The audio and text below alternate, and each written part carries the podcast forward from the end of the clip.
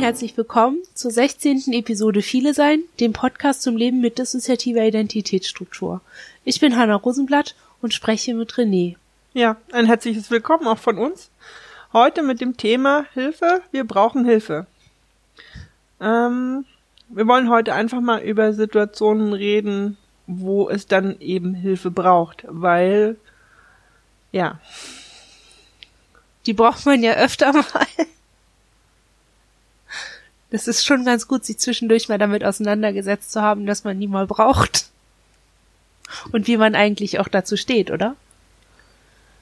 Ja, und etwas differenzierter auf all die Sachen, die so helfen könnten oder helfen sollen, zu schauen.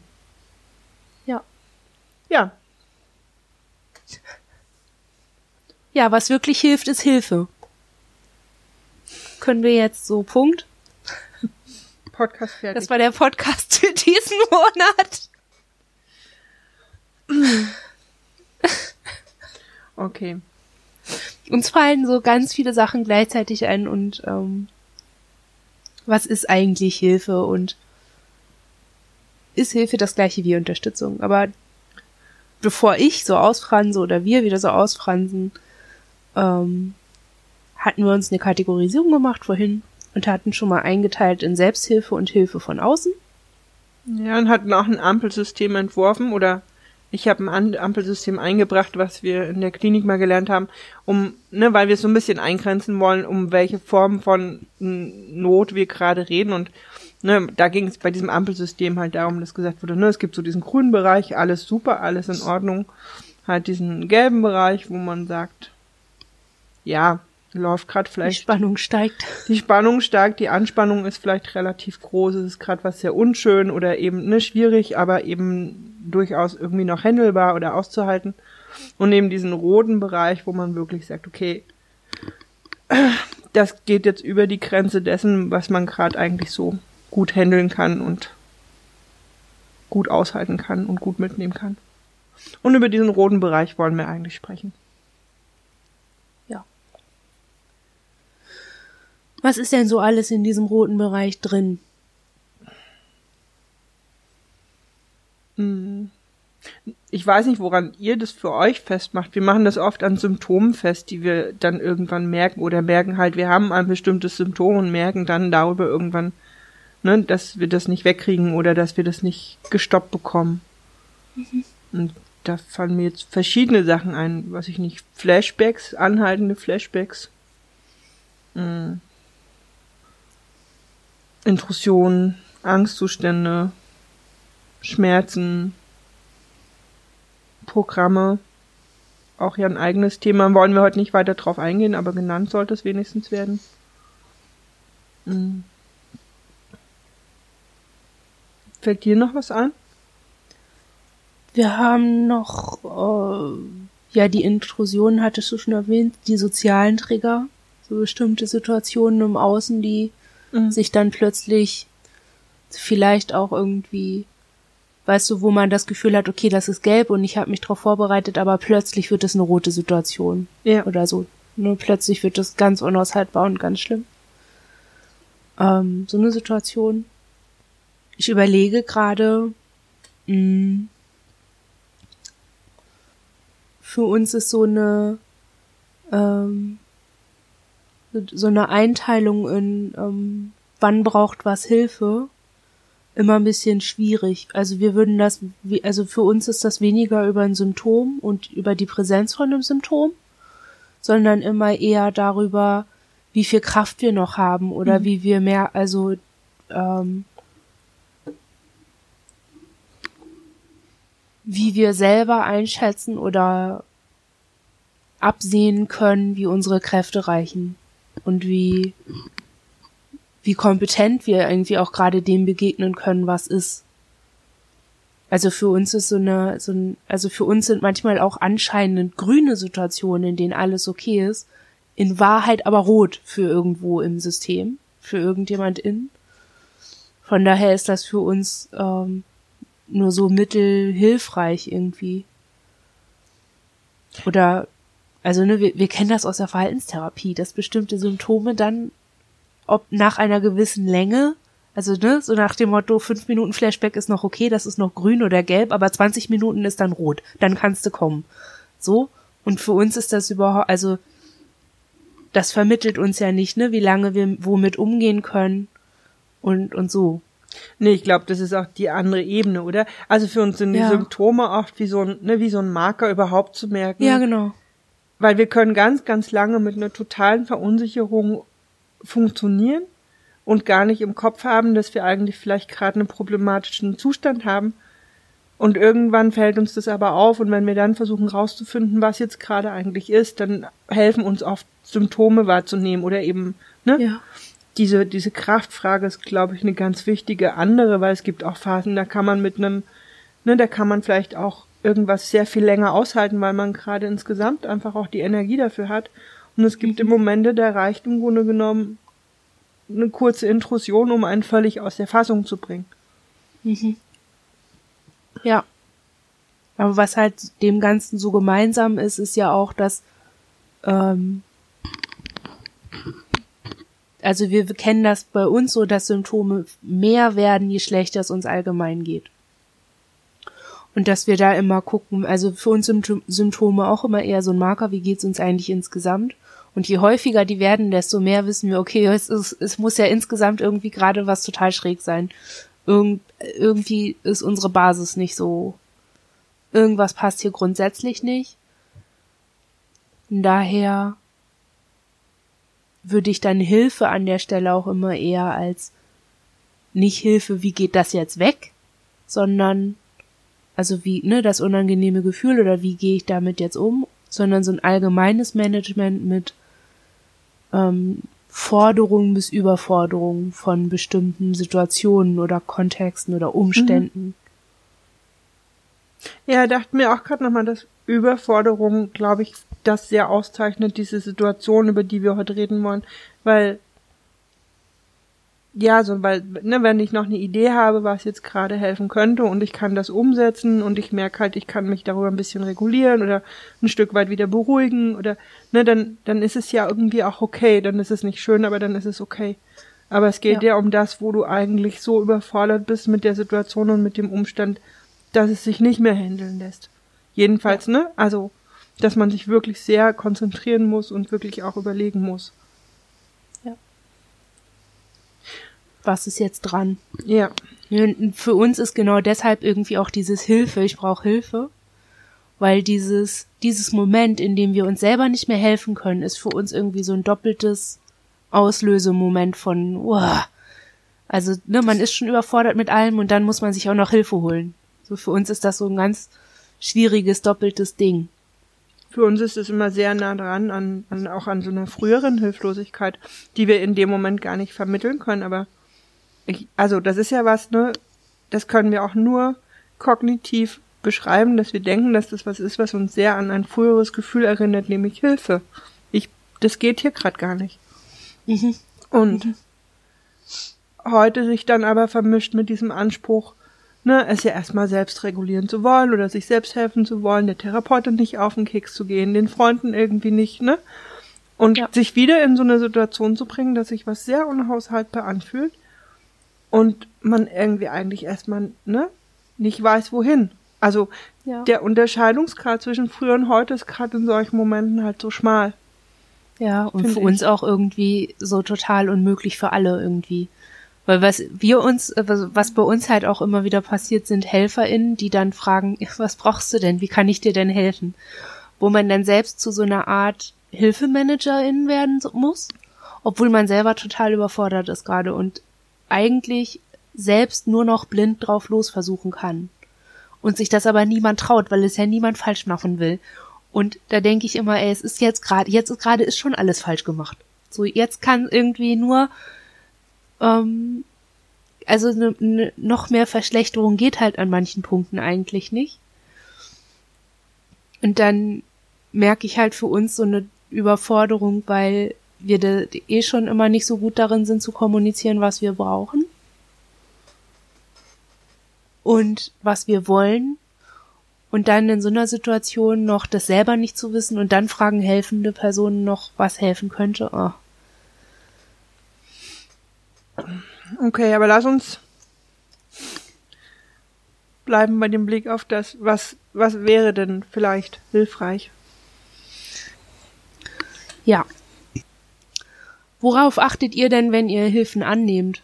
Habt ihr da Kriterien, nach denen ihr vorgeht? Also ich stelle mir das gerade schwierig vor, für ein Flashback dann so mittendrin zu überlegen, ah, okay, dieses Kriterium ist erfüllt, dieses Kriterium ist erfüllt und so weiter. Diese Hilfe nehme ich jetzt mal an. Das ist jetzt ein sehr großer Schritt von Hilfe, ich brauche Hilfe zu Hilfe annehmen. Da ist ja noch so viel Raum dazwischen. Also. Okay. Erzähl. Ich glaube, uns an jemanden im Außen wenden kommt für uns wirklich sehr zum, zum Schluss. Ähm, und da ist das uns an jemanden wenden auch erstmal nur der erste Schritt, ne? Also, ich glaube, dann Hilfe anzunehmen.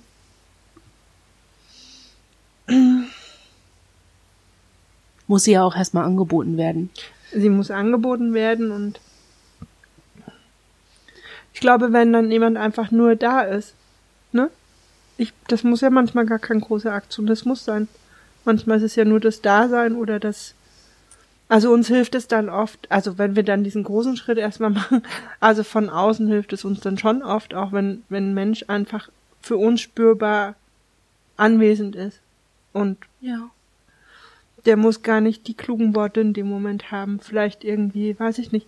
Weil ich glaube, wenn von außen Hilfe ist, dann oft, wir sind dann ja nicht mehr, wir können uns selber dann gar nicht mehr regulieren, weil wir so mit was auch immer beschäftigt sind.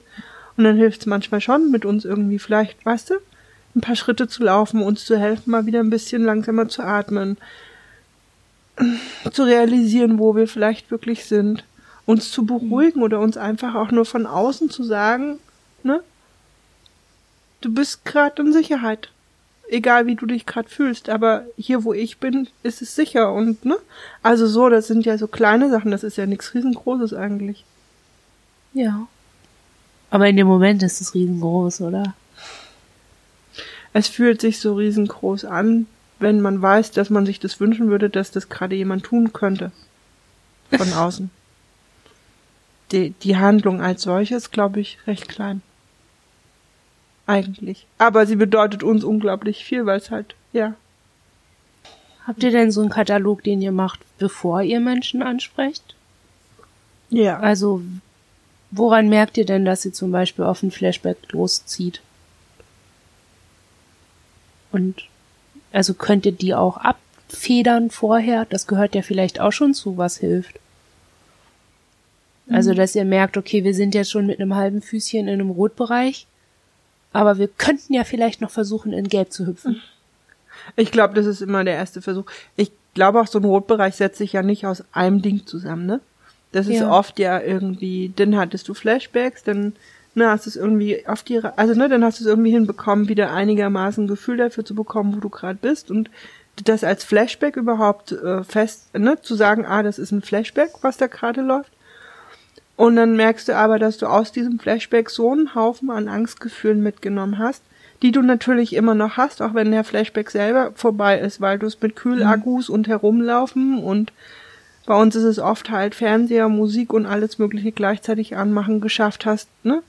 wieder da zu sein, aber die, zum Beispiel diese Angstgefühle nehmen wir ganz oft mit oder ein Körpergefühl oder Bilder, die dann irgendwie ja trotzdem noch da sind. Mhm. Und was ich, macht ihr damit? Ja. Habt ihr einen inneren Tresor, in den ihr den reintut? Ähm, hm. Genau, das ist ja diese volle Folge, Abfolge von verschiedensten Imaginationsübungen und anderen Übungen. Ähm, ja. Also es gibt eine Webseite, wo ganz viele von diesen Übungen drauf sind, die wir dann manchmal ansteuern, um uns selbst, ne? Also das ist dann schon viel Computer anmachen, eben dieses auf diese Seite gehen, uns diese Übung mal anschauen und gucken, gibt's da jetzt was? Ähm, und das dann schon auch mal probieren. Ich meine, diese Übungen haben wir jetzt unglaublich oft gemacht. Manchmal haben sie geholfen, manchmal haben sie gar nichts geholfen. Es gibt Übungen, die machen wir von vornherein nicht. Es gibt Übungen, die mögen wir sehr. Es, weiß ich nicht, für uns ist also so, es gibt einzelne spezielle Sachen, da wissen wir halt, ne, das funktioniert ganz gut, um vielleicht irgendwie Wir haben aber oft das Gefühl bei Imaginationsübungen zum Beispiel, das sind Gedankenspiele. Ich weiß nicht, also ne, wir können uns da nicht zu 100 Prozent reinversetzen. Wir, wir erkennen diese Idee über ein Gedankenspiel, den Kopf vielleicht in dem Moment ein bisschen frei zu kriegen oder irgendwie eine Distanz zu finden, aber es bleiben halt für uns Gedankenspiele. Ich weiß nicht, weißt du, was ich meine? Mhm. Mm. So ein Was wäre wenn Ding. Ja. Ähm, wir haben für uns auch, ist das auch nicht mehr. Ich glaube auch, also wir haben manchmal das Gefühl, dass mit diesen Imaginationsübungen so viel verbunden wird und so was Großes erwartet wird. Und wir haben schon die Erfahrung gemacht, aber das sind für uns dann auch keine Imaginationsübungen mehr. Es gibt so eine Übung, die wir in der Therapie regelmäßig machen. Also wirklich regelmäßig. Und wenn wir uns dahin zurückerinnern, dann ist das ein, dann, dann haben wir da irgendwas in uns, wo wir irgendwie uns so ein bisschen dran auch halten, festhalten können. Das ist aber für uns auch mehr als eine Imaginationsübung. Mhm. Und wir haben auch ähm, zwei, drei so CDs mit Übungen, mit so angeleiteten Übungen ne, zum Hören, ähm, wo wir die ein oder andere dann auch ne, so. Wie schafft ihr das, euch daran zu erinnern, dass ihr die habt? Manchmal fällt es uns tatsächlich selber ein. Also wir haben gemerkt, wenn wir wir, wir, wir haben immer das Gefühl, es gibt so ein erstes, ne, in die, in den roten Bereich rein donnern, schön auf dem Boden aufknallen und wirklich irgendwie da sehr, ne, so, so gar nicht erstmal irgendwie handlungsfähig sein. Wir haben gemerkt, wenn von außen dann mal jemand da war, ne, eine Freundin, eine Therapeutin, wer auch immer, und uns erstmal irgendwie ne mit uns selber geguckt hat. Wo seid ihr denn gerade? Ach okay, das ist gerade hier irgendwie rot. Also, ne, ist gerade ein Zustand, der echt mies ist. Wenn wir an dem Punkt sind, dann sind wir oftmals ab dem Moment ein bisschen achtsamer mit dem, was gerade helfen könnte. Mhm. Weißt du, also wenn wir, aber wenn wir zum Beispiel drei Tage lang einfach nur in diesen Bereich reindonnern, ohne dass von außen mal jemand uns hilft, das wahrzunehmen, ja. dann, ne, das ist unglaublich schwierig. Wenn dann mal jemand kommt und sagt, sag mal, dir geht's gerade nicht so toll, oder ne, das halt so ein Moment auffällt und mit uns zusammen da kurz drauf guckt, dann haben wir, dann kommen wir zum Beispiel eher mal dahin, dass wir dann selber denken, okay, ne, wir holen uns jetzt, wir haben halt einen MP3-Player, da sind alle wichtigen Sachen drauf, so Hörspiele, Übungen, Musik, die gut tut und so. Den holen wir dann halt raus. Oder holen, ne, dann denken wir halt auch mal an die Coolpacks im Kühlschrank oder so. Aber dafür brauchen wir eigentlich einen so einen Moment, wo jemand mal ne, mit uns zusammen sagt, okay, komm, hier braucht's gerade was. Ja. Also so ein Moment, der auch ein bisschen abstrakter ist. Ja. Ja. Woran merkt ihr, dass ihr euch in so einem Bereich befindet? Es ist eine komische Frage, oder? Weil eigentlich, ich meine, wir wissen ja alle, was wir gerade Woran merkt ihr, dass es euch nicht gut geht, wäre dann die bessere Frage, ne? Ja. Ähm, wir merken das meistens erstmal auch gar nicht.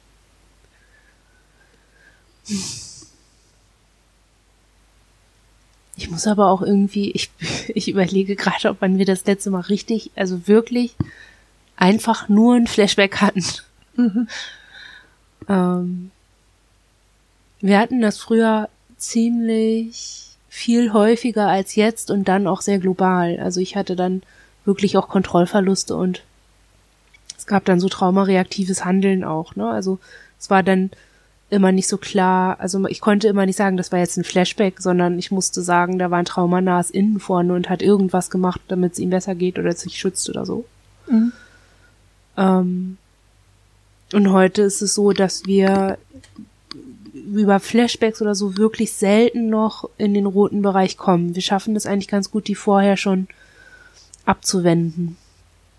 Von daher merken tue ich es halt immer so daran, je diffuser ich im, im Alltagsleben werde, ne, je, also je schwerer es mir fällt, irgendwie meine Tagespläne durchzuziehen oder meine Tagesziele zu erreichen, desto, desto mehr ist irgendwie klar, irgendwas ist jetzt schräg oder dann, also für uns braucht es halt so, ne, so wenn Menschen uns das sagen oder dieses Menschen brauchen, das haben wir eher nicht so, weil es uns mehr stressen würde, aber ähm, wir merken halt, dass es uns nicht gut geht, weil wir im Alltag so viele Ankerpunkte haben, von denen wir wissen, dass sie ein bestimmtes Befinden von uns erfordern. Und bevor wir die anfangen, müssen wir halt immer gucken, ist das jetzt wirklich das, also sind, geht's uns gut genug dafür oder sind wir, sind wir selber konsistent genug dafür und mhm. darüber merken wir dann meistens, dass irgendwas nicht so im Lot ist und fangen darüber aber auch viel ab.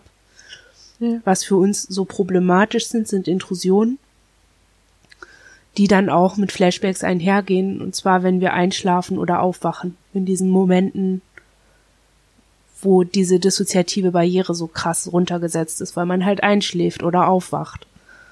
Ähm, da kriegt's uns total schnell und oft auch noch. Und da ist halt jeweils eigentlich erst im Moment danach, also wenn das so abgespult ist, oder so durchgerauscht ist und wir halt so mit den letzten Resten von Gefühlen oder Bildern oder so noch da hängen. Äh, und wir eben auch so einen langsam kognitiven Moment kriegen, dann merken wir, dass da was war oder dass, dass, dass es gerade ein unkontrolliertes Erinnern gegeben hat. Aber löst das automatisch dann auch so einen, nennen wir es mal, krisenhaften Zustand aus? schon. Also gerade wenn wir so gerade wenn wir so müde sind, schaffen wir das nicht nochmal, uns so aufzuraffen, uns wach zu machen, wirklich. Und dann implodieren wir immer eher. Mhm. Also wir liegen tatsächlich, also wir liegen dann halt auch stundenlang im Bett und merken nicht, dass wir stundenlang im Bett liegen und wach sind und einfach nur Filme fahren. Mhm. Das ist schon sowas, wo ich manchmal denke, ähm, wo ich auch immer nicht so sicher bin, ob eine Außenperson das merken würde. Also selbst wenn wir in einer Partnerschaft leben würden. Ich glaube, ich weiß nicht, ob das da mit jemandem zusammenwohnen würden oder so, weiß ich immer nicht, ob es jemand merken würde.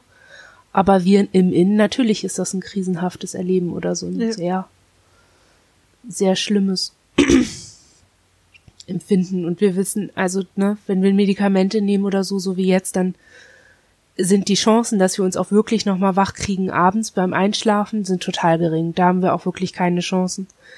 Aber morgens, wenn wir da dann so ein Dämmern merken und irgendwie da dann so klar ist, okay, da war gerade irgendwas und das ist total schlimm oder es geht mir schlecht oder so, ist es schon auch so, dass wir den Hund dann irgendwie anstechen quasi. Mhm. Die, die spielt ja so gerne und ähm, geikelt auch gerne mit uns im Bett rum und ähm, darüber kriegen wir uns eigentlich ganz gut immer wieder wach und dann noch, ne, so dass wir aufstehen und aktiver werden und uns über das Aufsteh zeremoniell irgendwie ähm, wieder orientieren, ne? Also mhm. so. Ja, wir dachten für uns ist der Alltag so der größte Halt. Ja. Wir dachten halt gerade nochmal, ähm, dass dieser ganze Bereich, das auch als ihr erzählt habt, ne, dass es ja nicht ein, ein Moment ist oder ein, ein, ein ganz kurzer Zeitabschnitt, sondern eher ja wirklich auch oft ne, etwas Anhaltendes, was eben nicht sich durch ne, also ich weiß nicht, wie es euch geht, aber nur dieses dann irgendwie geschafft haben, aufzustehen, beendet ja nicht unbedingt diesen Gesamtumstand. Das ist dann halt ein Schritt. Ja. Oder wir halt auch wissen, ja, wir, ne, wir sind dann auch aktiv, wir sind dann auch teilweise in unserem Umfeld aktiv, die auch nicht unbedingt bemerken, in welchem Zustand wir sind. Also wir hatten jetzt gerade eine Phase, wo wir dann immer ne, erst abends gar nicht mehr konnten und halt eben extrem viel Schmerzen hatten und tagsüber durchaus äh, unterwegs waren halt und im Kontakt waren und das nach außen wenig gezeigt haben, wie schlecht es uns eigentlich gerade geht. Mhm. Und das halt über Tage jetzt angehalten hat oder halt letztlich ja auch nicht wirklich vorbei ist, aber so. Und es, ne? Ja. Okay, heute Das ist irgendwie aber auch beruhigend zu wissen, oder? Ich habe manchmal, das ist sowas, so ein zusätzlicher Stressfaktor für uns irgendwie, dass wir manchmal Angst haben, dass man von außen das auch noch sehen könnte, dass wir gerade Angst haben oder dass es uns einfach nicht gut geht. Ich finde, es ist so beides. Es ist, also uns beruhigt es auch, zu wissen, es sieht nicht jeder, ne? Wir können halt rein funktional sein, weil das kann aus verschiedenen Gründen ist das halt ne, sehr hilfreich. Manchmal würden wir uns aber wünschen, ich glaube, bei manchen Menschen würden wir uns wünschen, dass es diese Möglichkeit gäbe, dass sie auf eine bestimmte Art und Weise es sehen können. Ja. Ne, weil es Ja, halt- gerade vor HelferInnen wäre das ja immer günstig, ne? Ja. Cooles geheimes Zeichen. Hey, guck, ich bin total funktional gerade und ich lächle dich an, aber hier unten habe ich unser geheimes Zeichen für Hilfe, ich brauche Hilfe. Das wäre toll. Wir Ja. haben mit den Begleitermenschen sowas, glaube ich, aus Versehen etabliert. Wir haben, den, wir haben einen Begleitermenschen in unserem Leben und vor dem waren wir auch schon in Zuständen, die, ähm, ich sag mal, nicht krasser waren als so Zuständen von Not in, im Kontakt mit unserer Therapeutin, aber anders, weil nicht verbal. Und die reden halt auch nicht. Also die kommen da halt hin und dann begrüßen die sich so mit so einer Bro-Fist. Also so Faust an Mhm. Faust. Aber nicht, also nicht, dass sie sich so boxen, sondern einfach nur so die Mhm. andeutungsweise Geste oder so ist dann schon. Und dann weiß diese Person schon, ähm, okay, reden ist gerade nicht oder ist gerade sehr schwierig oder so. Also ich glaube, für diese Person ist das auch so ein bisschen so ein Marker, okay, Mhm. es ist jetzt so basic. Es ist irgendwie schade, fällt mir gerade auf, dass wir das mit unserer Therapeutin gar nicht haben. Irgendwie. Also da gehen wir hin und sagen, es geht mir nicht gut. Und dann müssen wir hoffen, dass sie weiß, dass, was das bedeutet. Oder worüber wir jetzt reden müssen. Also, habt ihr so eine Signale? Also habt ihr sowas? Oder euch mal Gedanken gemacht, wie das aussehen könnte?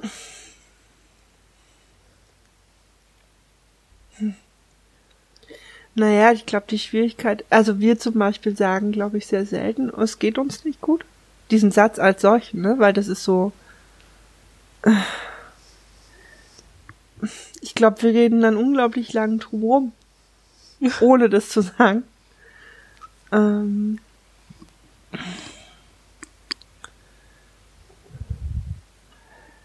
um, ich glaube, es gibt diese Zeichen bei uns nicht. Nee, es wäre, wäre, glaube ich, ja, es würde das manchmal, glaube ich, erleichtern, wenn es reichen würde. Ne? Also einfach nur so ein Funktionsmodus gerade anzuzeigen, ist, glaub, ist das, ist dafür, glaube ich, ist an der Stelle einfach sinnig oder Ja, das können wir, auch. glaube ich, dann manchmal in entsprechenden Situationen schon noch sagen. Ich glaube aber manchmal auch gar nicht. Ich glaube, es ist manchmal tatsächlich schwierig. Ja, es wäre irgendwie cool, wenn ne, unten links am großen C so ein orangefarbenes Lämpchen wäre, was dann halt so aufblinkt, so von wegen, äh, egal was sie gerade tun. Nein. Bitte nachfragen, ne? Bitte vielleicht den simplen Satz sagen, egal wie es sich gerade anfühlt. Es ist irgendwie vielleicht doch okay. Keine Ahnung, aber sowas, ja, so ein orangefarbenes Lämpchen wäre eigentlich bei uns, glaube ich, ganz praktisch. Das heißt, so Absprachen, wie im Fall des Falls, also wie ihr miteinander kommunizieren könnt, dass es ein Problem gibt, habt ihr nicht. Wenn ihr euch so eine orange Lampe wünscht, heißt es ja schon, oder habe ich jetzt zumindest so verstanden, dass ihr eher braucht, dass euch jemand anspricht und fragt, ob es euch gerade nicht gut geht oder ob es ein Problem gibt, bei dem ihr Unterstützung oder Hilfe brauchen könntet. Ich kenne das auch von einer Erzählung von einer Person, die hat, die hilft Menschen beruflich oder unterstützt sie. Und die sagte, sie hat manchmal Menschen vor sie, vor ihr sitzen, die sie einfach nur ganz tief angucken und quasi mit so einem Anspruch dort sitzen, dass sie in ihren Kopf reingucken kann. Was ist, was das, was die Problematik ist. Ja. Also wir erwarten ja auf keinen Fall, dass jemand in unseren Kopf reingucken könnte. Bitte nicht. ähm, oh Gott. Aber dass jemand sieht, dass ihr, eine, Pro- dass ihr ein Problem habt, Ich glaube, unser Problem ist, dass wir nicht unbedingt in unserem Umfeld ausreichende Absprachen haben, die auf das angepasst sind, wie es wirklich funktionieren könnte. Also es gibt schon Absprachen, auch mit der Therapeutin. Ich glaube, so die gängigen Sachen, ne? Bevor, bevor XY eintritt, dass wir uns dann halt irgendwie melden. Ähm, aber mehr glaube ich nicht. Und wir sind, unser Problem ist in, gerade in den Situationen, in denen es uns so geht, bräuchten wir theoretisch eigentlich einen Zettel, auf dem genau draufsteht, ne, was wir in diesem Moment tun sollen. was damit zu tun hat, dass wir in solchen Situationen extrem verunsichert sind, meistens weil wir eine Menge Sachen gelernt haben, die wir nicht tun dürfen. Und es für uns unglaublich schwierig ist, uns dann zu überlegen, ob das jetzt der richtige Augenblick wäre, uns zum Beispiel per Mail zu melden oder nicht. Oder mhm. eine SMS zu schreiben oder jemandem, ne, jemandem mitzuteilen, Hilfe, das brauche ich gerade. Das können wir halt dann einfach total schwer und das ist für uns gerade in den Situationen noch schwieriger. Und da ja. denke ich, manchmal bräuchten wir mit der Therapeutin, aber vielleicht auch mit zwei, drei anderen Menschen eigentlich andere Absprachen. Weil das, was wir haben, viel zu vage ist für uns dann in solchen Situationen. Und uns eher in zusätzliche Konflikte stürzt. Mhm. Mhm. So ja, eher, da ne? mussten wir auch durch. Ja. Also wir haben auch ganz lange immer so wabrige Absprachen gehabt, bis wir irgendwann gemerkt haben, dass wir es fester brauchen und irgendwie auch ganz konkret. Also wir haben die Absprache, dass ähm,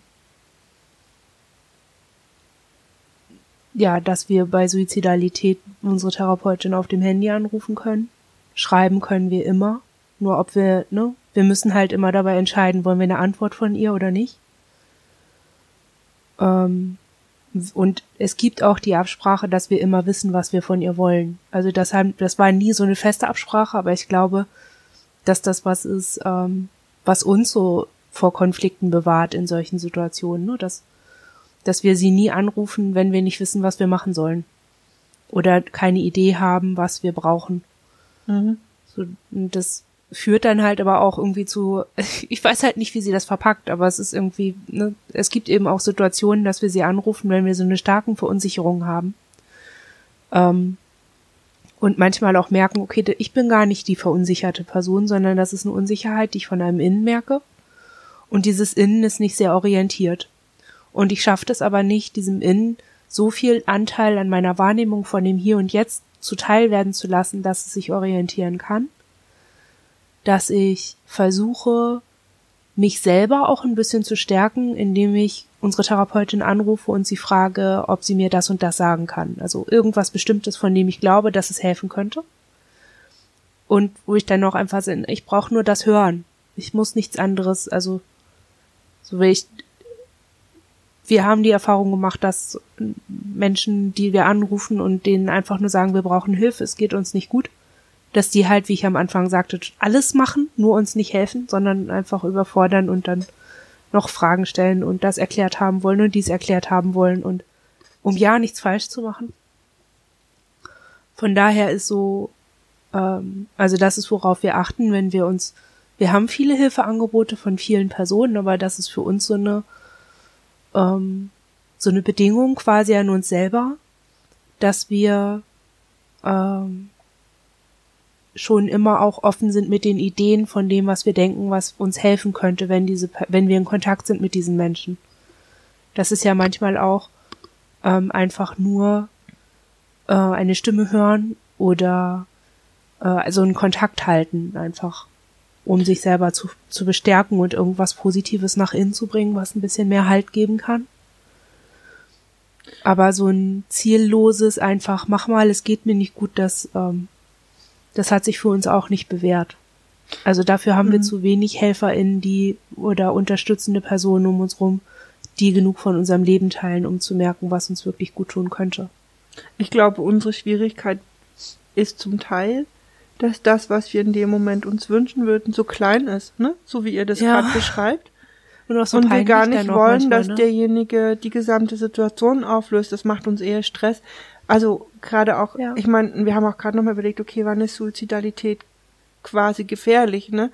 Ich meine, wann, weil wir haben das dann schon oft, dass wir denken, okay, naja, wenn wir jetzt das und das noch probieren, dann sind wir ja die nächste Stunde auch noch safe und okay, dann ist es nachts um halb drei, das ist ein bisschen blöd, aber dann könnten wir immer noch, ne, dann können wir immer noch irgendwie so, also und und eigentlich manchmal auch denken, weißt du, es wäre so klein, wenn in dem Moment für fünf Minuten jemand am Telefon wäre, der sagen würde, komm, hör mir jetzt zu, ich will, dass du in die Küche gehst, ich möchte, dass du dir jetzt eine Wärmflasche machst, ich möchte, dass du dich mit dieser Wärmflasche auf dein Sofa legst, den Fernseher anmachst und morgen früh mir eine SMS schickst. Oder was auch immer, weißt du, irgendwie so eine Kleinigkeit. Das würde uns manchmal in dem Moment ein Stück rausholen da.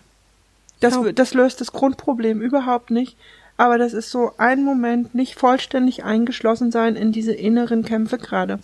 Mhm. Und das, das würden wir uns aber, aber gar nicht trauen zu sagen, dass es so klein ist.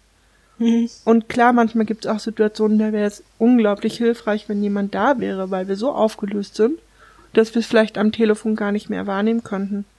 Mhm.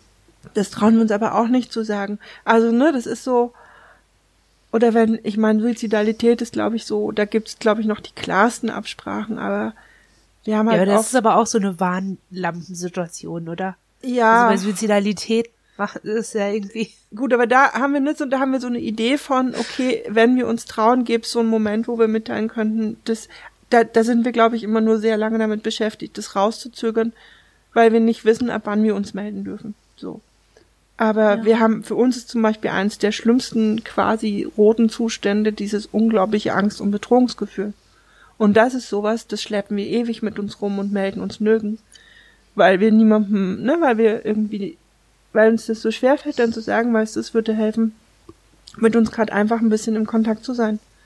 Oder einer Therapeutin nur zu sagen, wenn sie dann vielleicht einfach drei Minuten mit uns sprechen könnten.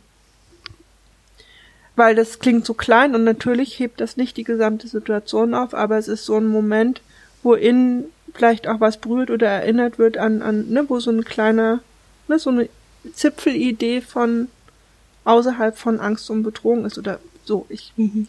Und das ist uns so klein und das sagen wir zum Beispiel nie jemandem selten.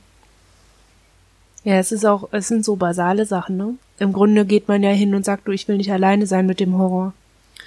Ja, das ist der nächste Punkt. Also, das ist so, ne, wenn wir, ich glaube, dass so, ich glaube, dass am Ende ist das die Triebfeder, dass wir den Begleitermenschen kennengelernt haben, weil wir so eine bestimmte Art Not kennen, die eben, wo wir nicht drüber reden können, weil es, weil dort eben Ins sind, die nicht reden können. Das, und das bedeutet, dass sie immer irgendwie, die sind auch handlungsfähig in einem bestimmten Bereich, aber wir merken halt, dass sie, dass sie einfach nochmal eine andere Unterstützung brauchen und ein anderes drauf zugehen.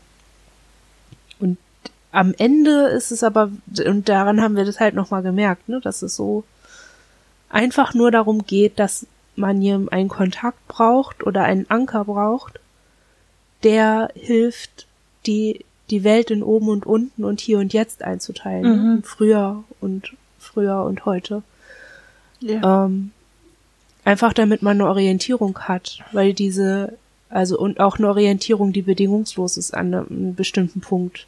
Mhm. Deswegen ähm, rufen wir zum Beispiel nur sehr, sehr selten irgendwelche Freunde an oder Gemochte oder Bekannte oder so ähm, weil wir so eine Verquickung fürchten. Für uns ist es leichter, Menschen dann anzurufen oder eben auch, ne, zu wissen, dass wir professionelle Personen anrufen können, weil wir wissen, selbst wenn die Bedingungen stellen, werden diese Bedingungen im Rahmen von professionellen Angeboten passieren. Was wir halt bei Freunden auch schwierig finden, ist, also, wir haben dann halt oft im Kopf, dass wir, dass wir die Freunde mit einer Situation konfrontieren, für die die erstmal ja auch nicht unbedingt, ne, mit der die auch überfordert sein könnten. Und wir haben dann ja. Angst vor deren Überforderung ja. und vor dem, was daraus resultiert oder ja, dieser ne, blinde Aktionismus. Blinde Aktionismus oder eine Freundin da stehen zu haben, die dann selber sagt, ich weiß aber gerade gar nicht, was ich machen soll. Können wir nicht, ne, den und den anrufen und du merkst so, die sind dann selber hilflos und das macht die eigene Hilflosigkeit noch, noch schwerer zu ertragen. Mhm. Und also wir haben bei uns ist, wir haben seit einer Weile eine Freundin, die uns ähm, von der Therapie abholt jede Woche. Eigentlich auch, ob wir das wollen oder nicht. Also so, ne, das ist nichts, was wir immer wieder neu mit ihr besprechen. Das gab halt, oder wir machen halt gerade auch Trauma oder viel zu Traumakram.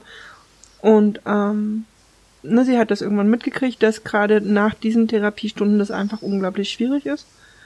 Und hat es dann so in den Raum gestellt, dass sie das jetzt tut. Und wir haben, manchmal merken wir auch so, ne, es ist so, die ist dann halt einfach da. Und die lässt sich auch nicht so ohne weiteres abwimmeln, wobei die tatsächlich ein relativ gutes Gespür dafür hat, nicht mehr zu fragen, wenn wir sagen, dass es jetzt, ne, dass wir jetzt irgendwie dann auch für uns sein wollen oder so. Ich glaube, es gibt auch Momente, wo wir sie wegschicken, wo es eigentlich gut wäre, wenn jemand da wäre, wir sie aber nicht da sein lassen, weil wir Angst haben, mit dem, was dann in dem Moment ist, würden wir sie halt dann doch auch überfordern. Mhm. So, merken aber schon, dieser kleine Bereich von, ne, die holt uns von der Therapie ab und fährt mit uns zusammen nach Hause und ist dann noch einen Moment da oder, ne? Das, das hat schon auch, glaube ich, viele Krisensituationen so ein Stück weit ein bisschen, ja, entschärft oder manchmal auch, ne? Nicht kommen lassen oder, ja, manchmal eben verhindert das jetzt das auch nicht, aber. Wir haben auch so eine, äh, so einen Kontakt, den wir, äh, den wir anrufen, wenn wir eine bestimmte Präsenz brauchen und einen bestimmten Umgang mit uns. Also wir haben eine Gemögte, die naja, sie hat keinen lapidaren Umgang mit unserem Viele-Sein, aber sie ähm, weil sie hat so einen, so einen Umgang, wo man das Gefühl hat, okay, das ist nicht shocking, wenn es mir schlecht geht und das ist auch nicht shocking, wenn ich nachts anrufe oder so und das ist auch nicht shocking übermäßig, wow, wenn wir weggelaufen sind und sie anrufen, während wir auf dem Nachhauseweg sind.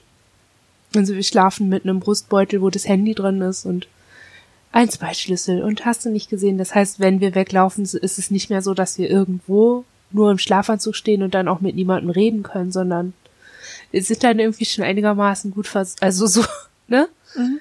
So gut vorbereitet, wie man vorbereitet sein kann. So. Ähm, und das ist dann häufig merke ich, wenn ich dann zu mir komme und ich stehe halt irgendwo in den Wallakutten, merke ich halt noch so Ängste und so ein ganz, so eine ganz tiefe Verwirrung einfach. Und wenn sich das so weit abgeflaut hat, dass ich irgendwie das erste, ne, wenn ich dann wütend werden kann oder so motzig oder so und dann irgendwie denke, oh ja toll, ne? Natürlich musste das jetzt November sein, wo wir die erste Nacht mit minus fünf Grad haben und klar musste ich jetzt mitten in einem Teich landen und so, also wenn ich das erste Mal dann so ein Motzen hinkriege oder so, dann weiß ich auch, okay, es ist jetzt schon so weit weg von mir, dass ich Energie für Motzen habe. Dann kann ich auch einen Menschen aushalten. Und dann können wir telefonieren. Und das ist so, die wohnt auch nicht hier in der Gegend, sondern ganz schön weit weg, wo ich dann auch keine Angst haben muss, dass sie sich ins Auto schwingt und zu mir kommt und mich rettet. Sondern, ne, die dann sagt, also die dann ans Telefon geht und irgendwie sagt, ne, wo seid ihr, muss ich noch was tun? Oder also sie klärt auch erstmal ab, ne? Haben wir ein mhm. gebrochenes Bein und hängen wir in den Alpen? So, oder, ne? Ist es halt einfach nur dreckig, kalt und bäh und wir müssen halt ein bisschen nach Hause laufen. Aber sie ist halt da also sie vertraut total auf unsere Fähigkeiten und unsere Kompetenz dann umzugehen. Also sie mhm. weiß irgendwie selber, dass, dass es darum geht, dass sie da ist und dass jemand weiß, dass wir irgendwo draußen sind und vielleicht, ne, ähm, ja, erfrieren könnten, wenn wir dann feststellen, okay, statt der gewohnten 20 Kilometer sind es jetzt 35 und der Weg nach Hause ist doch noch ein bisschen länger so dass sie uns Hilfe besorgen kann. Also diese Ebene fragt sie schon noch ab, aber grundsätzlich geht es darum, uns orientiert zu halten. Nicht, dass wir durch diese Situation und die Trigger des Nachts draußen alleine rumrennst, dann irgendwie noch sonst wohin landen. Mhm. ähm, so, also so einen Kontakt haben wir auch. Und ich erlebe den als positiv, weil sie sehr auf unsere eigenen Fähigkeiten aufbauend sind. Also diese Hilfe ist nicht es ist mehr Hilfe zur Selbsthilfe ne, und Unterstützung dabei, das auch weiter leisten zu können, bis wir wirklich wieder in Sicherheit sind und uns nur zu Hause befinden. Und so. Das finde ich auch sehr angenehm. Es hat sich bewährt. Das macht natürlich den Zustand nicht weg, aber es verhindert schon auch, dass daraus noch ein neuer beschissener Zustand entsteht. Ja, ich glaube, es geht auch gar nicht immer um diesen ich glaube, den Anspruch nur, dass so ein Zustand dann weggemacht wird von außen, das ist so ein Rettungsaspekt, ne? Überhaupt nicht, glaube ich, wirklich nur eine Unterstützung in dem Moment. N ja. Nicht ganz alleine sein für, ne? Oder, also das, was ihr erzählt, klingt toll. Ich glaube, das wäre für uns auch Hilfe, wie wir sie uns gut vorstellen könnten. Auch anzunehmen, weil es so, es ist so eine ruhige Art, an der richtigen Stelle halt dann zu unterstützen in dem Moment. Ne? Ja, aber sie macht halt auch mit, ne? Also ich, ich kenne niemanden, der sich vorstellen könnte, irgendwie vier Uhr morgens geweckt zu werden. Und dann, ne, der war, ich bin jetzt schon wieder irgendwo, bla bla bla. Also dieses, also früh in der Nacht geweckt zu werden und dann erstmal angemotzt zu werden über so einen Zustand. Ähm, ich kenne niemanden, der das sonst so mitmacht. Ich glaube auch nicht, dass ich jemanden kenne, den wir dann anrufen würden, um ihm das zu sagen. Von daher toller Kontakt. Ja. Ähm, wir haben gerade überlegt, wollen wir noch mal ein bisschen äh, kleiner werden, also weil wir ne, wir waren jetzt viel so bei dieser Hilfe von außen. Ja. Der wünscht dir was Hilfe. ähm, es gibt ja halt einfach, ne, aber es gibt, ne, vielleicht gucken wir einfach noch mal dahin, ohne, also auf die Selbsthilfe. Ja. Oder auf die Hilfe für, also, ne, wie man sich vielleicht selbst doch helfen kann. Was macht ihr denn da so? Habt ihr einen Katalog? Also wir haben keinen Katalog. Wir haben, glaube ich, so ein paar Sachen, die für uns einfach gut funktionieren. Ähm, Cool Packs. Also kalt, also wirklich Cool Packs. Ähm, ich habe manchmal auch das Gefühl, dass man sich so ein bisschen, ne, dass es so zwei, drei Sachen gibt. Also wir verbinden mit Cool Packs auch immer irgendwie Klinik und dieses, ne, dort gelernt haben, Cool Packs sind immer so ein erstes Zeichen von, äh, ich tue jetzt irgendwas mit dem Umstand, wie es mir geht. Also für uns haben Cool Packs sowas ganz eigenes. Ähm, Und was genau machen die dann? Also erden die euch einfach nur oder macht das noch was anderes? Also wir finden das angenehm, wenn wir irgendwann merken, dass das, was wir in der Hand halten oder was wir auf die Schulter gelegt haben oder so oder auf äh, in den Nacken, dass das wirklich kalt ist. Also wenn dieses Kältegefühl bei uns ankommt, dann ist das schon so ein Moment, wo wir eine sehr saubere, also wir finden, das ist dann immer so eine sehr saubere Empfindung, die von nichts eingefärbt ist für uns. Also das ist aber auch wirklich nur diese Coolpack-Kälte, weil prinzipiell finden wir Kälte schwierig oder wir mögen es zum Beispiel dann auch warm. Also wir setzen uns dann manchmal auch vor den Heißlüfter, der auf volle Pulle läuft und haben die Coolpacks in der Hand. Weil Ja. das dann so einen körperlichen Zustand von Wärme erzeugt und gleichzeitig der Coolpack aber diese punktuelle Empfindung ne, von Kältepunkt. So. Mhm.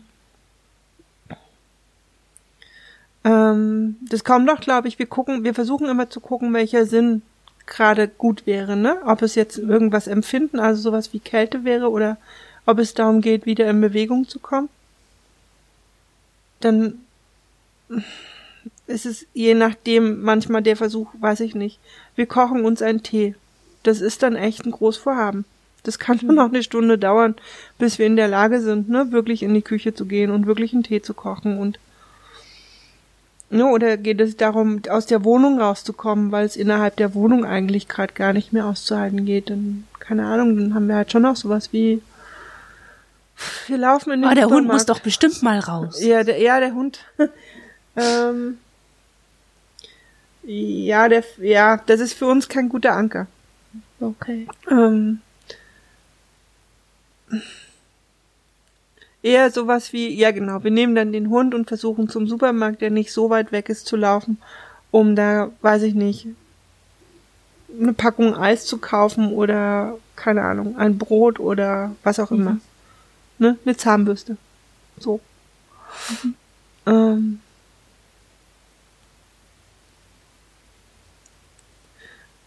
malen und basteln. Auch manchmal. Wenn dann von innen jemand schubst und sagt, ne, man könnte sich ja auch versuchen, darüber so ein bisschen am Schreibtisch einzumummeln in dieses, ne, Schreibtisch, Bastelzeug, bunte Farben. Mhm. Das ist halt aber oft dann sowas, um erstmal, ne, irgendwo sein zu können. Also, das macht so, ne, das ist dann so ein Ort, wo wir gerade gut sein können. Und wo wir vielleicht ein bisschen ruhiger werden. Manchmal auch telefonieren. Was nochmal anders ist als Hilfe von außen meist, ne? Es gibt so Telefonate, da geht's gar nicht darum. Ich glaube, der andere weiß dann schon, dass es gerade gut ist zu telefonieren, aber manchmal ist das Telefon dann halt einfach nur an. Und jede macht so ihrs. Weiter. Mhm. Wie ist es bei euch? Gibt es Sachen, die ihr dann Ja. gut tun könnt? Ähm, also, wir haben, wir sind nicht so skillsmäßig. Uns hilft das nicht so, besondere Tätigkeiten auszuführen, sondern bei uns ist es immer, geht's immer mehr um Struktur und Eintönigkeit. Mhm. Also wir können immer so davon ausgehen, dass wenn uns was wirklich umhaut, dann liegt es auch daran oder die Wahrscheinlichkeit dafür steigt, wenn unser schönes Tagesplänchen nicht eingehalten wird oder gestört wird oder so eine Irritation da ist, das macht schon so eine, das stößt einfach schon so eine grundsätzliche Angst an. Und wenn dieser Angstapparat einmal schon an ist, weil irgendwas nicht gelaufen ist, wie es eigentlich geplant war, dann braucht es auch nicht mehr viel, um uns da umzustoßen. Mhm. Und ähm, das ist dann immer eher so, dass wir, wir haben ja jetzt so ein riesengroßes Whiteboard, wo wir unseren Tagesplan draufschreiben und ähm, so Magnetstreifen halt haben.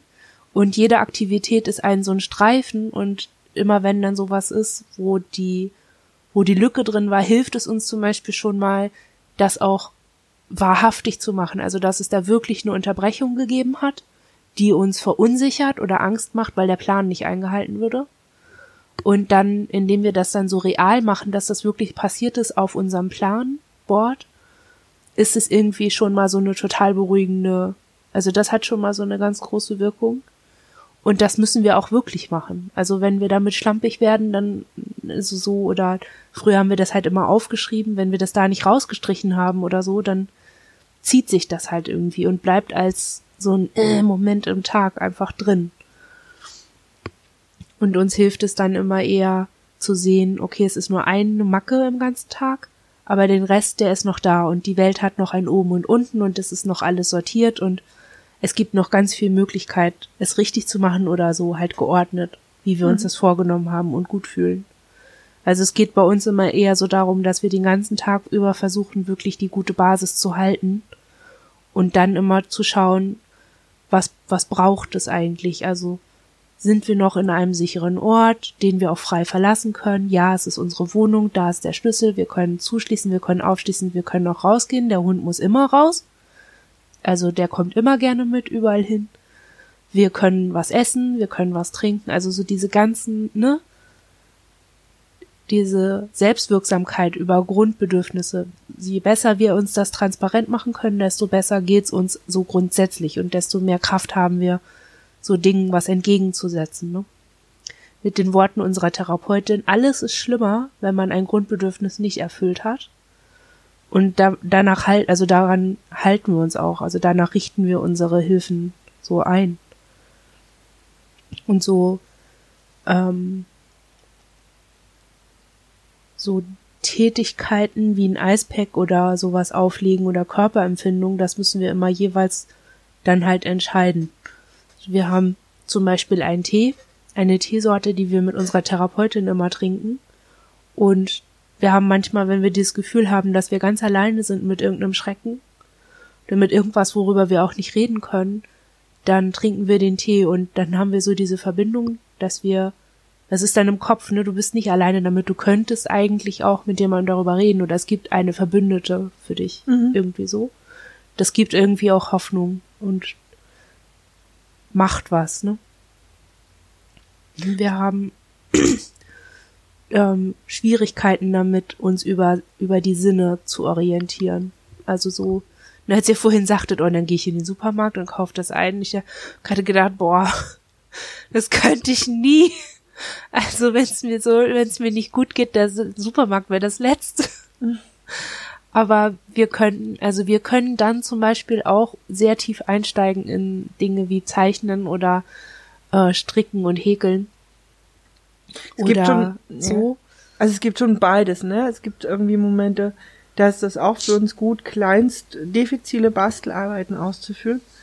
Aber ja. es gibt schon auch so, ich glaube, wir, ne, wenn wir dann, das ist dann auch, wir stehen dann auch im Super, manchmal sind das dann auch viel zu viele Menschen und das ist zu laut und das überfordert irgendwie auch aber es hat auch so, ein, so eine beruhigende Routine. Und so ein, wir fahren Weil ihr das dann, jeden Tag macht, oder? Mm, ich glaube, also wir machen das jeden oder wir machen das häufig, aber ich glaube, weil wir das dann manchmal darüber schaffen, wieder im Heute anzukommen. Ja. Und so eine Wahrnehmung wieder, ne, die Wahrnehmung wieder ein bisschen größer wird. Mhm. Das ist jetzt auch nicht die Lösung für jede Situation, aber manchmal ja. kann das gut sein. Manchmal ist es für uns einfach auch gut, die Wohnung dann zu verlassen und dann halt ein Ziel zu haben, wo wir hingehen und nicht ziellos rumzulaufen. Weißt du, was uns auch manchmal hilft, ist Heulen und Selbstverletzung. Ich weiß nicht, das ist natürlich kein, das ist kein guter Tipp. Macht das nicht zu Hause nach, liebe ZuhörerInnen. Aber Ja, ohne Scheiß, manchmal hilft es. Aber es wäre doch Quatsch, oder in einem Podcast wie dem hier Selbstverletzung auszulassen, in, also wenn wir darüber reden, weil ich meine, ne, ich glaube, also wir gehen mal davon aus, jeder, der zuhört, weiß, Selbstverletzung grundsätzlich, wir wollen ja nicht dazu auffordern, sich selbst zu verletzen, aber es wäre Blödsinn zu sagen, Selbstverletzung ist kein Teil von dem Versuch, mit solchen Situationen umzugehen. Also wäre für uns auch Und vor allen Dingen, wo fängt das an? Für mich wäre ein Kühlpack, also so ein Coolpack, ne, auf der Haut in so einer Situation viel schmerzhafter als ein Schnitt. Oder ein Ja. lautes Geräusch mit Fernseher anmachen oder viele Menschen. Das wäre für mich viel schmerzhafter und schlimmer als ein Schnitt, den ich selber setze und den ich selber versorge und irgendwie so. Das, also da fängt, da, da fängt es schon an, glaube ich, ne, dass man immer so ein bisschen auch gucken muss. Ähm, also, also wir könnten eigentlich auch mal so über Selbstverletzung an sich sprechen, als so in einem Podcast. Also nicht jetzt, aber so. Ähm, ich habe auch mal von einem Oberarzt bei einer Veranstaltung gehört, die in der Klinik dieses mit dem Gummibandschnipsen Mhm. nicht mehr machen, weil sie das eingestuft haben als eine selbstverletzende Handlung, weil es Schmerz ist, weil es ein Schmerzreiz Und ist. mit, ja, man setzt einen Schmerzreiz. Ich finde das auch, also ich fand das mit dem Gummiband, einerseits, ich finde, das ist ein Schmerzreiz, den, also den finden wir wenig, also ne, der, der ist für uns kaum spürbar, aber fanden auch immer eigentlich, ne, fügt man sich ja mit auch Schmerz zu. Ja, Und das Einzige, was es ersetzt, ist ein, ein, ein Schnitt in der Haut, der irgendwie, ne, der eine, eine, eine tatsächliche Verletzung, eine vielleicht auch behandlungsbedürftige Verletzung nach sich zieht. ja. Wir mussten Ja. bei Coolpacks nur noch mal daran denken, dass wir die halt auch ohne irgendwas benutzen. Das muss man in Kliniken musste man das, ne, wir mussten das früher immer diskutieren, weil es hieß, das geht nicht und es gibt Verbrennung und so. Und für uns ist das schon auch, wir brauchen die Wirklichkeit. So. Ja. Ich glaube auch, dass es, wir haben uns mal damit ein bisschen mehr besch- beschäftigt, was Schmerz eigentlich im Körper macht. Mhm. Es werden ja Opioide ausgeschüttet und ganz, also es wird ja ein ganzer Hormoncocktail ausge, also ausgeschüttet, um diese Versehrung, dieser Versehrung zu begegnen. Und ähm, haben darüber dann irgendwie und etablieren das jetzt immer mehr, dass wir unsere Erbsenmomente durchsetzen. Also, ich kann das ja nochmal erklären. Wir hatten da Mhm. neulich auch einen Blogartikel geschrieben, ähm, dass Erbsenmomente eigentlich fing das an mit der blauen Gruppe, der blauen Quasselgruppe in der Klinik, wo wir das als Achtsamkeitsübung kennengelernt haben, ähm, auf gute Dinge im Alltag zu achten. Man hat zehn Erbsen in der linken Hosentasche und immer wenn man Ja. einen positiven Moment hat oder ein schönes Empfinden, dann tut man eine Erbse auf die rechte Seite. Und am Ende des Tages holt man sich die Erbsen aus der rechten Seite vor und erinnert sich nochmal an die schönen Momente von dem Tag. Und wir haben das verkackt und naja, und haben das dann aber irgendwann, wir haben schon beibehalten, was fühlt sich eigentlich gut an oder ne, was sieht schön aus und ähm, was aus diesem Tag ist mir angenehm oder welche, welche Empfindung ist gerade angenehm. Und ähm, wir haben halt so in, inzwischen so eine kleine Sammlung von Dingen, die uns ähm, schöne Empfindungen machen. Also ein Kreisel mag ich total gerne angucken, weil es irgendwie meine Nerven streichelt. Also das ist keine Stimulation wie eine Selbstverletzung, aber es macht irgendwie mit mir, dass ich mich genauso entspannter fühle, wenn ich das angucke. Also ich merke so eine ganz tiefe Ruhe, die dann einfach einfach so passiert, ohne dass ich mir jetzt vornehmen muss, um tiefe Entspannung und ich atme jetzt ein und aus. Das passiert einfach, indem ich das angucke Mhm. oder was streichle oder also so, ne? Mm.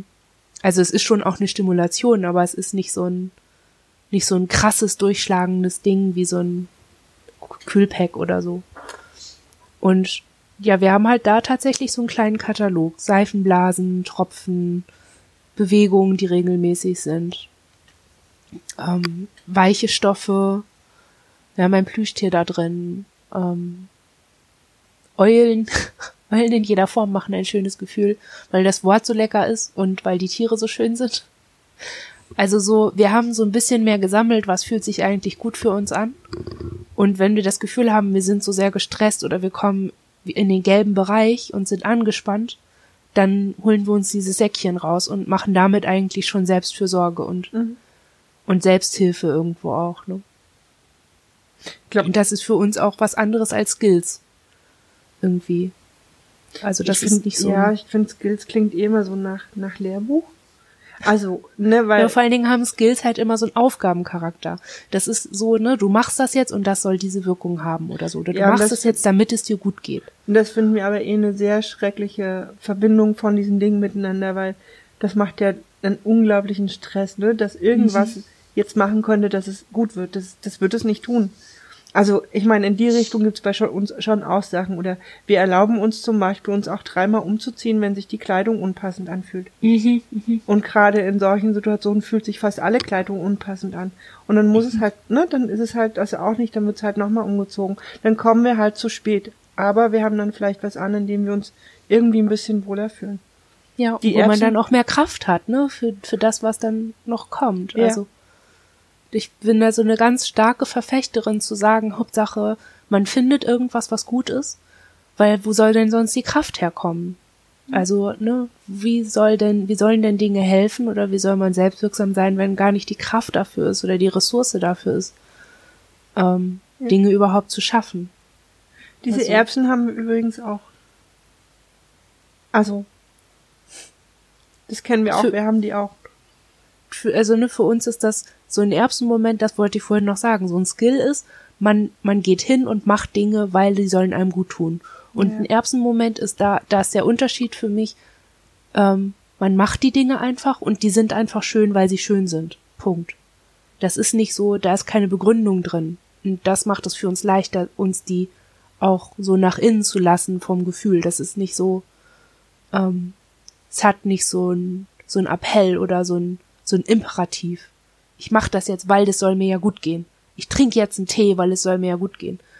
So, weil ich ja so selbstwirksam bin und mich nicht selbst verletzen will oder so. Da trinke ich lieber kochend heißen Tee, weil ich mich ja nicht selbst verletzen will. Also, du verstehst aber, was ich meine, oder? Den- Ja, ich verstehe das sehr gut. Also ich glaube so so in die also ne, ich glaube in die Richtung geht es bei uns auch sehr und es ist halt viel schwieriger in solchen Situationen dann. Da sind so ne so Sachen, wo man das schon irgendwie zusammen hat, wahrscheinlich hilfreich. Ähm, wir haben gerade noch mal überlegt, gerade, also das ist jetzt nochmal ein Schritt zurück, auch zu diesem Thema Selbstverletzung, passt aber, glaube ich, auch genauso zu den Erbsenmomenten, weil wir oft das Gefühl haben, dass es Dinge gibt, die lösen aus, dass man dann sehr fokussiert ist auf eine Sache. Mhm. Und wir haben das Gefühl, dass das, dass das zumindest, also ne, für uns, wo wir sagen, und das ist es, was es dann hilft, dem gesamten Hirn und dem gesamten Körper und dem gesamten, ne, allem, was da gerade läuft, das ist wie so ein Zahnrad, was dann plötzlich eben sich nicht weiterdreht. Und dann, manchmal funktioniert das dann, dass sich dann das andere irgendwie aufhört, so schnell zu drehen. Weißt du, was ich meine? Mhm, mhm. Also das, und das ist, glaube ich, das kann auch Selbstverletzung machen, weil Selbstverletzung eben ja auch dieses sehr fokussierte auf irgendwas ganz Bestimmtes ist. Mhm. Und das kann halt auch, ne, so ein Kreisel sein oder also so, aber ich glaube, dass das sowas ist und weil, weil, weil dieser Zustand eben so ein Konglomerat aus verschiedenen Dingen ist, die gerade laufen und diese Fokussierung das dann manchmal aufheben kann.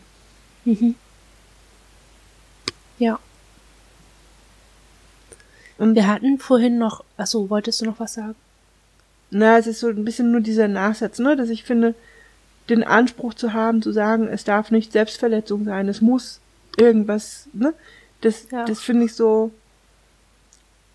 ich meine, ne, keiner, Es ist auch anmaßend irgendwie, finde es ich. ist, es ist anmaßend, es ist, ich glaube, wir würden halt, ne, in einem Gespräch mit einer Freundin oder mit jemandem immer denken, klar würde es immer darum gehen zu sagen, ne, gibt es vielleicht auch noch andere Sachen, aber irgendwie ist jemandem abzusprechen, es ist halt klar, können wir auch verstehen, dass jemand außen nicht möchte, dass wir uns, weiß ich nicht, schwere Schnitte zufügen oder irgendeine Art von Schmerz zufügen oder, ne, kann ich Mhm. sehr, sehr gut verstehen, möchte ich ja auch für jemand anders nicht.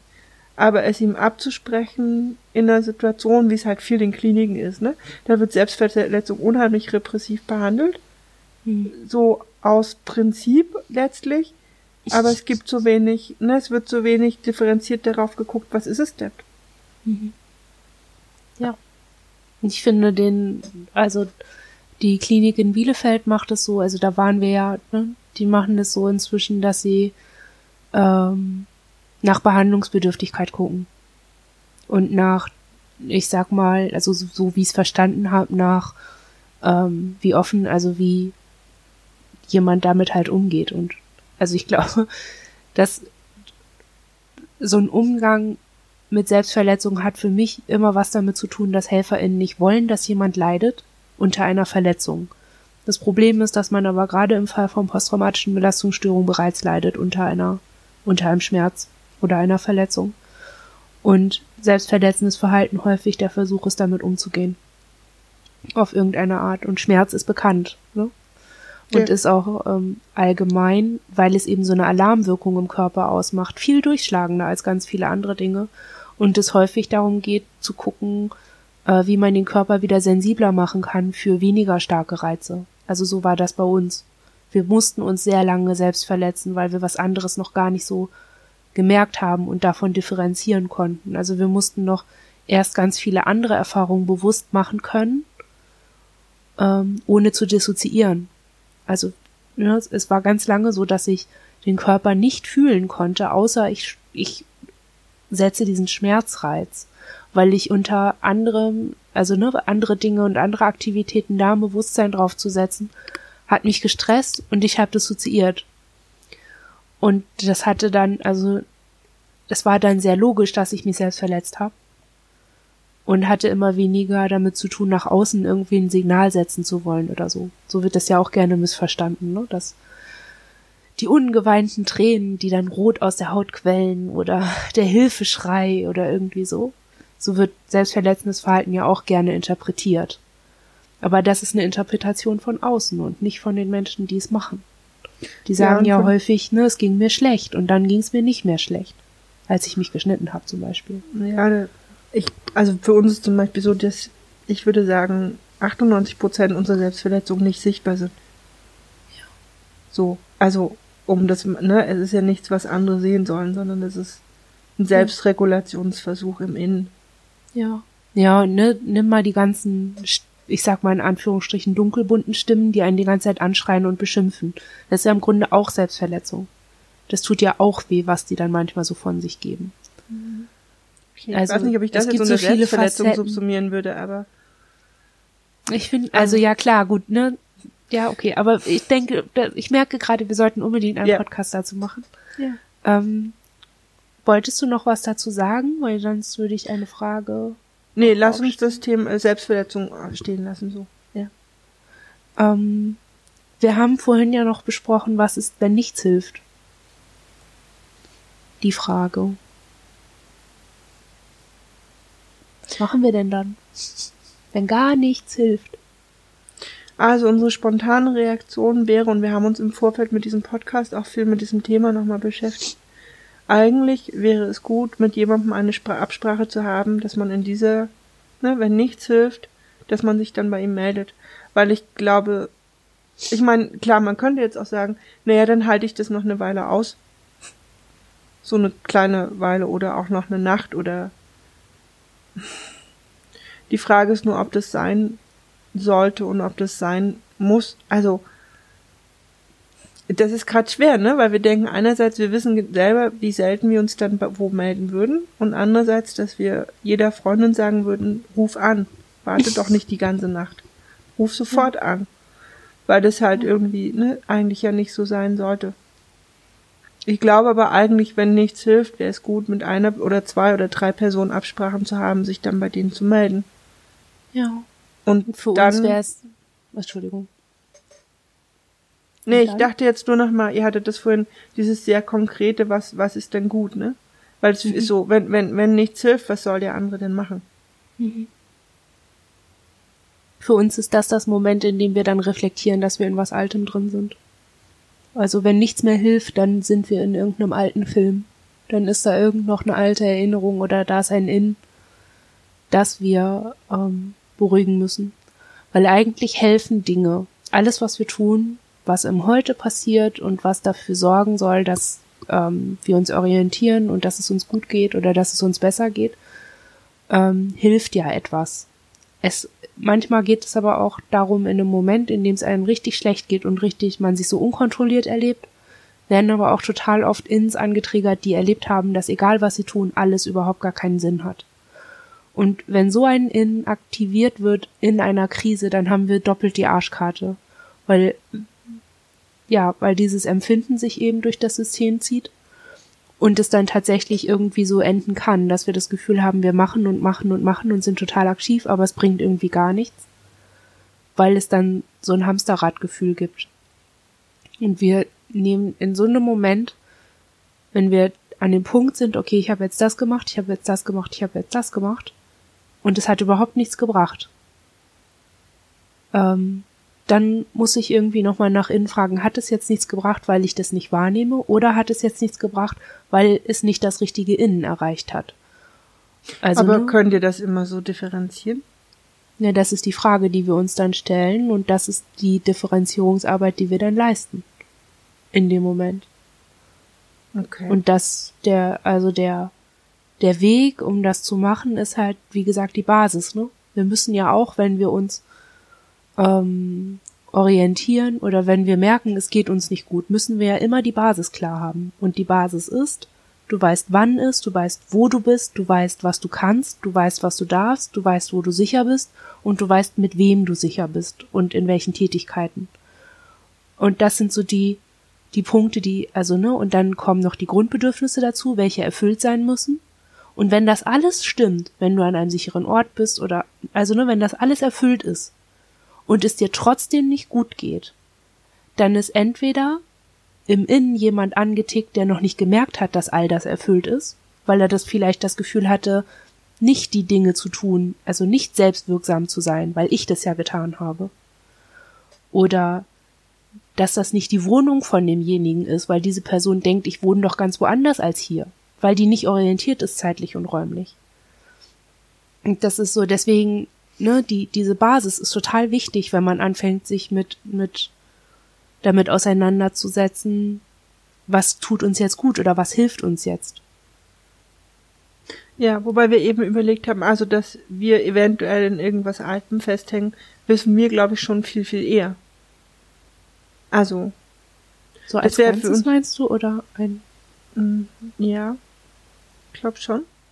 Also für uns wäre das nichts, wo, was wir erst an den Punkt stellen würden, wenn gar nichts hilft. Ja. Aber. Also das, ne, für uns ist das, also bei uns funktioniert das halt so rum. Mhm. Dass wenn wir merken, ich habe das Gefühl, nichts von dem hilft, dann muss ich halt gucken, fühle ich das jetzt oder ein anderes Innen, das noch, das auf, aus irgendwelchen Gründen oder so das Gefühl hat, dass nichts hilft. Kommt das jetzt von mir oder von einem anderen in? Und dann müssen wir halt, ne, dann fängt die Geschichte mit der inneren Kommunikation an. Dieses, so auch am Ende ist halt bei jedem Zustand auch für uns, das hatte ich vorhin auch gar nicht mit aufgeschrieben, aber, ne, was, wenn nichts hilft, ist dann bedeutet das für uns, ne, wie gesagt, erstmal die Frage, hilft nichts, weil nichts hilft oder hilft nichts, weil jemand denkt, es hilft nichts und muss orientiert werden. Und dann beginnt ja nochmal diese Schleife, ne? Wie orientiere ich mich in Zeit und Raum? Und wie versichere ich mich und so weiter und so fort? Wie, wie kriegen wir das Gefühl auch besser nach innen? Ähm, und egal was dann kommt, wir müssen das aber auch dokumentieren, dass wir ne, wir haben Dinge versucht und wir haben das und das gemacht und es fühlt sich aber noch nicht so an. Um wen geht es hier eigentlich? Was ist der Kern? Das heißt, dass wir durchhalten müssen. Also das wäre vielleicht eine Situation, mit der wir dann, in der wir unsere Therapeutin anrufen, aber auch erst dann, wenn wir genug Informationen haben. Mhm. Also, ne, wenn wir dann, wenn wir wissen, okay, es ist ein konkretes Innen und das ist nicht orientiert und wir haben, wenn wir die Idee haben, dass unsere Therapeutin uns dann helfen kann, dann äh, rufen wir sie auch an. Aber glaub, wenn nicht, ist das was, was wir uns dokumentieren für die nächste Therapiestunde. Da ist jemand nicht orientiert und wir müssen überlegen, wie wir das hinkriegen, weil wir hätten in der letzten Krise das Gefühl, egal was wir machen, es hilft nicht. Das gehört dann für uns als in die therapeutische Arbeit und nicht mehr in die Selbsthilfe. Ja, ich glaube, wenn wir so eine konkrete, ne, so eine konkrete Vorstellung dann hätten oder so, ne, dann, da wären wir, glaube ich, einen Schritt weiter. Für uns ist es, glaube ich, eher dieser unkonkrete Zustand, der jetzt so absolut ist. Ja. Wo wir es halt eben nicht mehr zuordnen können oder auch nicht mehr hinterfragen können. Wem oder was ist es jetzt gerade? Ja. Und was macht ihr dann? Also schreibt ihr euch das auch auf und versucht das dann eher noch näher ranzukommen oder wie begegnet ihr dem? Also manchmal lassen wir es dann einfach zu. Dann eben nicht mehr zu versuchen, irgendwas zu tun. Das kann dann manchmal die Lösung bringen, weil dann vielleicht wirklich die akute Suizidalität im Raum steht oder weil irgendjemand innen dann so deutlich sich im Außen auch ne, sichtbar wird, dass wir es eher verstehen. Oder dann und dann haben wir dann haben wir aber auch das Gefühl, jetzt können wir was tun. Gut, dann gibt es noch diesen Moment, dass wir vielleicht für den jetzt gerade nicht wissen, was wir dem, also was dem helfen könnte. Aber für uns ist es, glaube ich, auch viel schlimmer und das ist auch ein Zustand, den wir sehr schlecht alleine beenden können, wenn es komplett unkonkret bleibt, wenn wir es eben nicht wissen.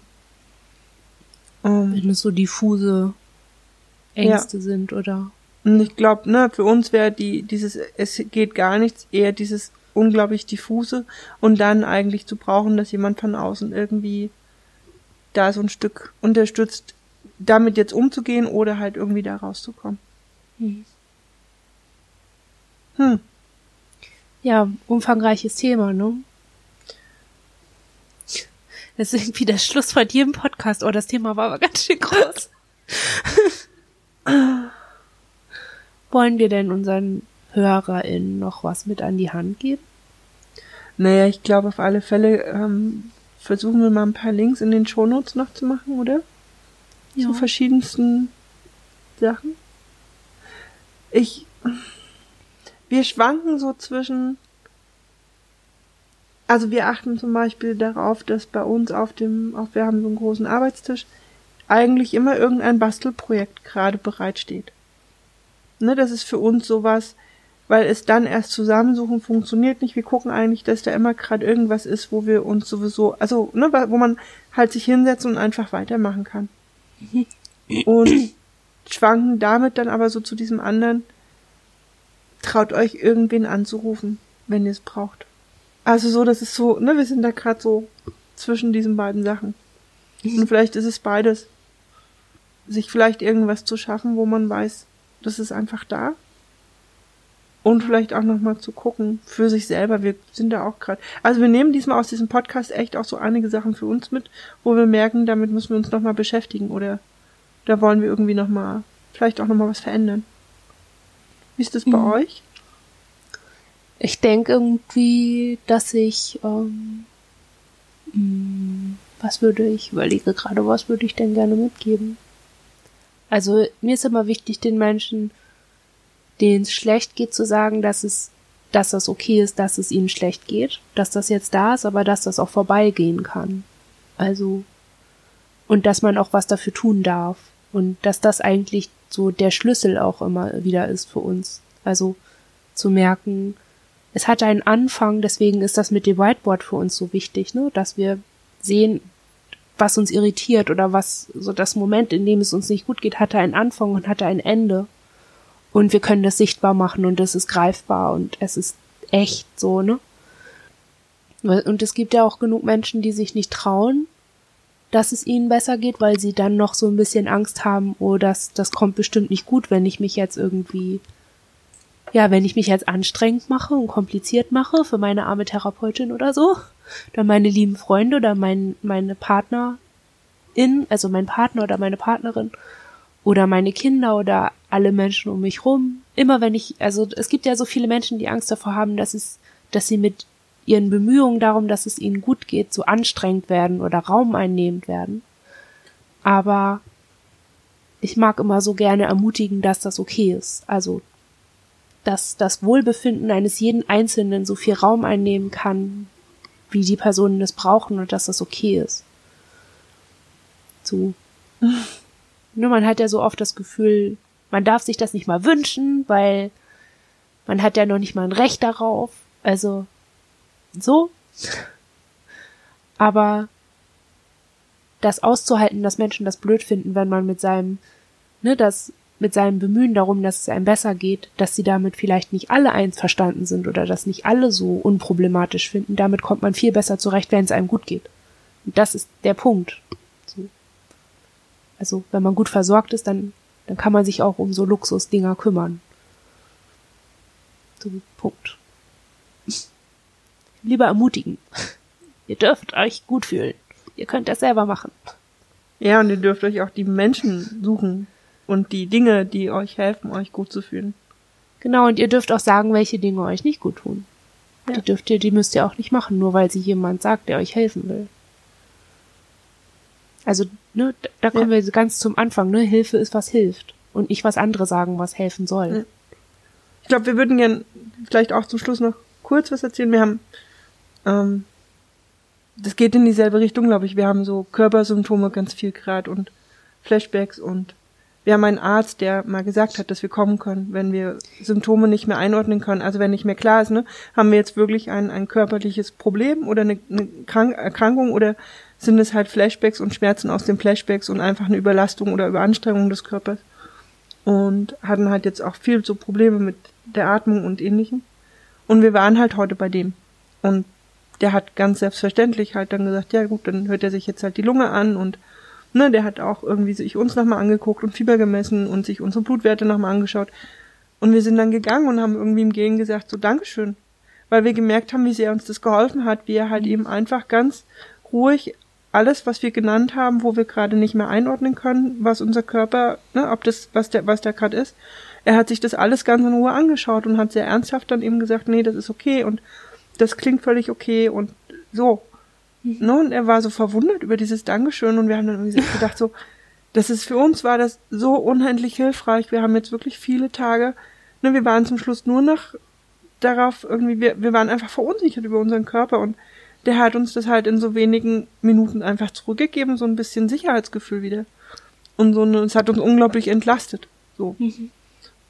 Ja, Ja. und ich glaube, hätten wir dem nicht irgendwann mal von unserem Problem erzählt und er nicht gesagt, dass wir kommen können, wenn wir das brauchen, wären wir halt da heute nicht hingegangen. Und es war gut. Ja. Es hat uns gut getan. Ja.